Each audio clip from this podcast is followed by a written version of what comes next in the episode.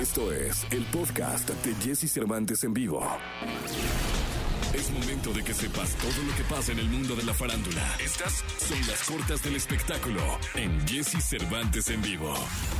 Tras una carrera legendaria llena de éxitos, Thalía continúa liderando la vanguardia de la industria de la música latina y presenta su producción más innovadora, su nuevo disco Desamorfosis. El disco cuenta con 14 canciones y con importantes colaboraciones junto con artistas de la nueva generación como Banda MS de Sergio Lizárraga, Farina, Jay Cortés, Maui Ricky, Mike Towers y Sofía Reyes.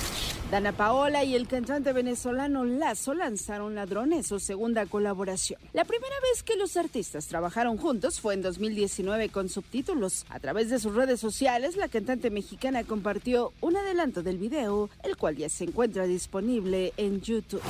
Katy Perry ha presentado un nuevo sencillo Electric con motivo del 25 aniversario de la serie Pokémon. El previamente anunciado disco Pokémon 25 de álbum contará con una decena de artistas aportando sus creaciones sonoras a base de singles conmemorativos. Tras Post Malone, es el momento de la compositora ganadora de 5 American Music Awards.